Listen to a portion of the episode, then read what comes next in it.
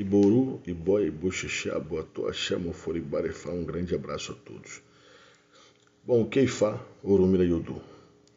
Resumir Ifá em poucas palavras é quase que impossível, mas eu vou tentar aqui fazer um resumo bem simples para que principalmente os leigos possam compreender e ter ou ter um pequeno entendimento. Para isso, vou utilizar algumas ilustrações para o melhor entendimento de todos.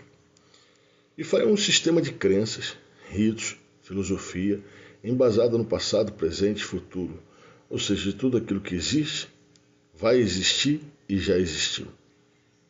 Na teologia de Ifá, Olodumare, Deus criador dos Yorubais, com auxílio de determinadas divindades, criou o mundo físico, ou seja, o nosso planeta. Assim como as plantas, os animais, o reino vegetal, animal e mineral, e os quatro elementos básicos da natureza para a sobrevivência de qualquer espécie de vida. A princípio, com o objetivo de que a Terra se tornasse apropriada para receber os seres humanos. Mais tarde, seria criado um corpo físico, capaz de suportar o espírito de cada um de nós ao nascermos. E essa matéria dependeria, por sua vez, dos recursos da Terra criado anteriormente para sua sobrevivência, dando condições então para que o nosso espírito, encarnado nessa mesma matéria, tivesse condições de se manter em contato com o mundo material para adquirirem as suas experiências, ou seja, as experiências de sua predestinação. Os cinco sentidos humanos, por sua vez, foram os responsáveis por transmitir as sensações, emoções e informações do mundo físico para o espírito encarcerado nessa matéria. Ao mesmo tempo, seria capaz de impedir que as lembranças de outras vidas, assim como de tudo que escolhemos ou aceitamos viver aqui em nosso plano material. Nesse ponto cabe uma observação. Complexo.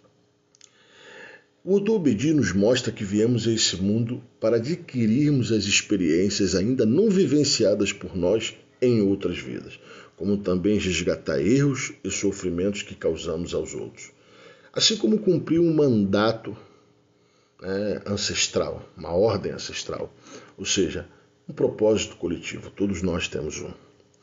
O problema é que esquecemos de tudo ao nascer. Mas por que esquecemos? Simples, assim como narra o Odu Babayobi, por conta da lei do mérito. Qual seria o mérito de um indivíduo se ele tivesse a plena consciência dos resultados de cada escolha. Não seria necessário a paciência, a resignação, a tolerância, a empatia, o respeito, o bom caráter, o perdão, o esforço, a gratidão e a fé. Ou seja, nada teria sentido. Até porque, na realidade, sabemos que são essas características que distinguem e separam os homens principalmente entre os superiores, os tolos e os medíocres. Isso quer dizer que dependemos dessas virtudes para termos sucesso na vida. Um exemplo: um preguiçoso sempre será distinguido ao lado de um trabalhador. E o preguiçoso, com certeza, mais cedo ou mais tarde, ele perderá a sua posição. Ou seja, sempre haverá os bons para distinguirmos os maus, como narra, por exemplo, o Dr. Airá. Todos os seres humanos, assim como nos mostra os Odus, possuem virtudes e imperfeições. As virtudes nos elevam e as imperfeições, já que a lei de vida do mérito é a que eu me refiro aqui.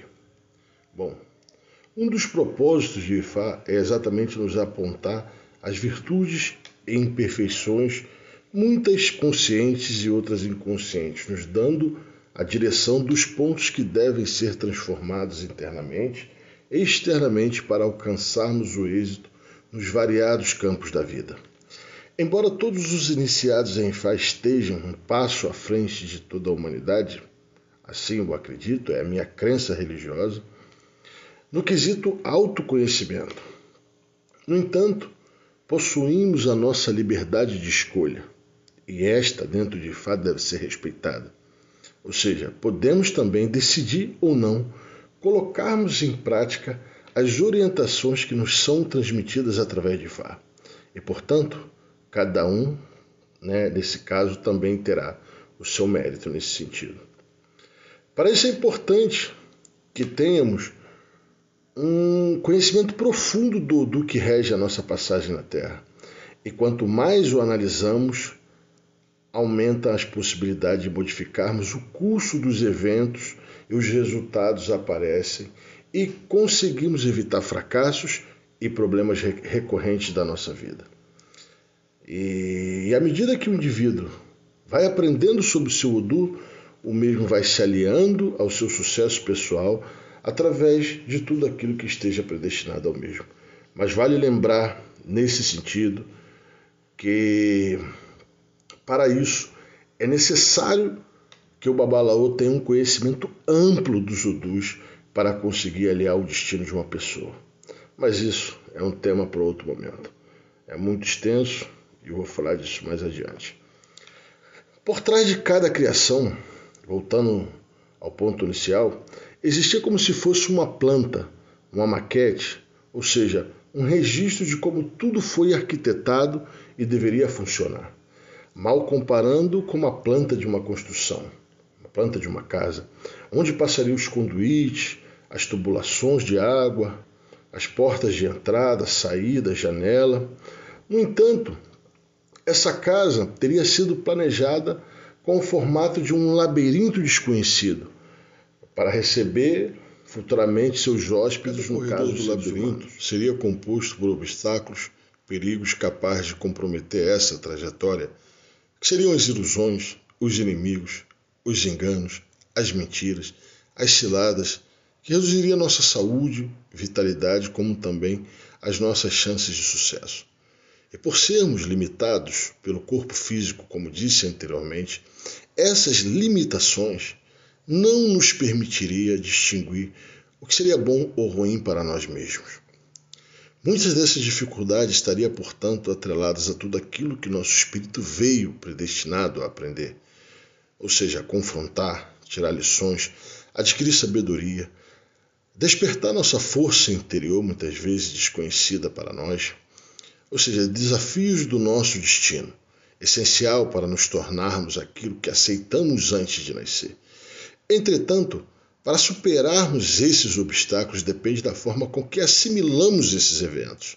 Podemos, por exemplo, nos aprisionar em um trauma e abdicar do nosso sucesso, fugindo daquilo que precisamos aprender e entender ou talvez entender a importância de tais circunstâncias para o nosso processo evolutivo. Mas para isso é importante entender que aquilo faz parte intrínseca desse crescimento. E muitas vezes isso está contido, por exemplo, dentro de um modo pessoal. Nesse caso assim, aprendendo, poderíamos sim transcender para a próxima fase do labirinto da vida. E quanto mais aprendemos, sofremos menos. E quanto menos aprendemos, ficamos presos na mesma fase, andando em círculo e perdendo o mais precioso tesouro, o tempo. É quando temos a sensação de que tudo em nossa vida se repete, como se estivéssemos andando em círculo.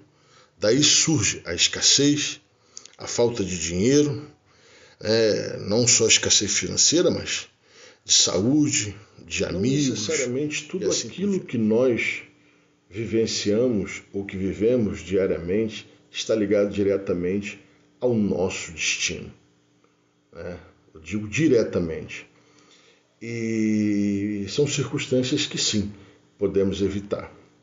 Dentro desse campo, especificamente, para dar um exemplo, temos os desafios coletivos, ou seja, a estrutura social onde nós nos desenvolvemos. Com certeza vai gerar impactos sobre a nossa vida. A política, a violência urbana, as condições climáticas de um país, assim como a cultura local.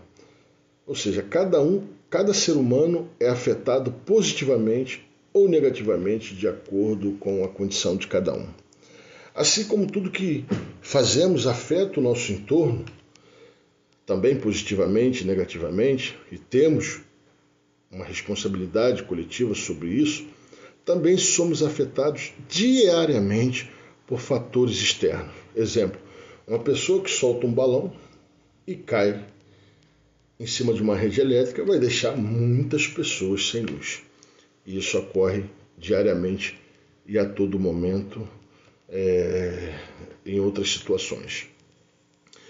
Em Fá, o segundo testemunho, é, assim como o signo de Oia do Babalaô, é onde identificamos como somos afetados coletivamente e afetamos os outros. Infelizmente não posso falar mais profundamente sobre esse assunto aqui, pois seria necessário revelar alguns segredos de cortina. Isso não é lado permitido. Né? Temos os nossos recursos positivos, que também vem discriminado dentro dos nossos odus, que podemos classificar como sorte, bênçãos, e também definir, talvez, como os nossos pais, as boas pessoas que aparecem na nossa vida, boas esposas, amigos, filhos, padrinhos, madrinhas, é, dirigentes religiosos, assim como qualquer pessoa importante que faça diferença em nosso destino. Nossa sorte material também, nossa saúde é uma dádiva, é um recurso é, que muitas vezes ganhamos para poder trilhar esse caminho, as boas oportunidades, nosso talento, virtude, intelecto, ou seja, nosso poder pessoal também. E boa parte desse poder, por exemplo, que eu falei aqui no final, se mantém oculto no nosso subconsciente. Acredita-se que muitas pessoas conhecem 30% do seu poder pessoal. E isso vai comprometer, com certeza, o seu sucesso como ser humano e na vida. São essas virtudes, essa sorte, como eu disse anteriormente, que nos dão o suporte e ajuda que necessitamos para viver o nosso destino. Vai lembrar aqui que todos nós temos um tempo para atravessar esse labirinto. É o que conhecemos como tempo de vida.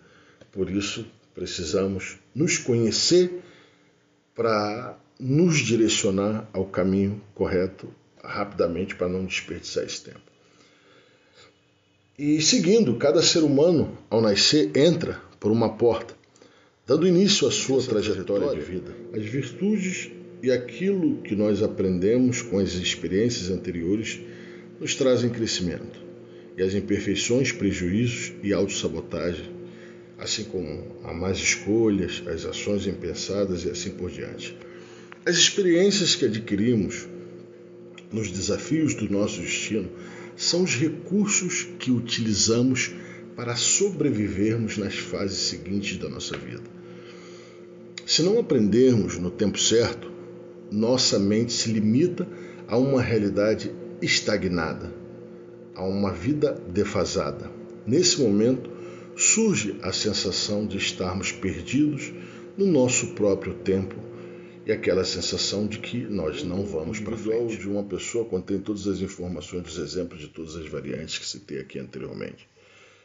Yorumina, através do sistema de Ifá, segundo a teologia e mitologia urubá, entrega todas essas informações nas mãos de seus adeptos consagrados dentro do culto de Ifá.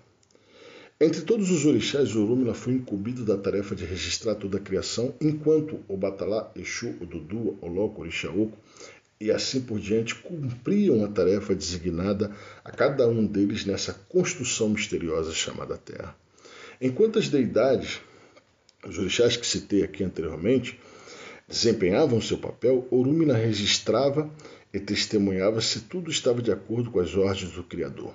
Com base nessa nesse testemunho, Orumina registrou em uma planta que aqui podemos chamar de Odu.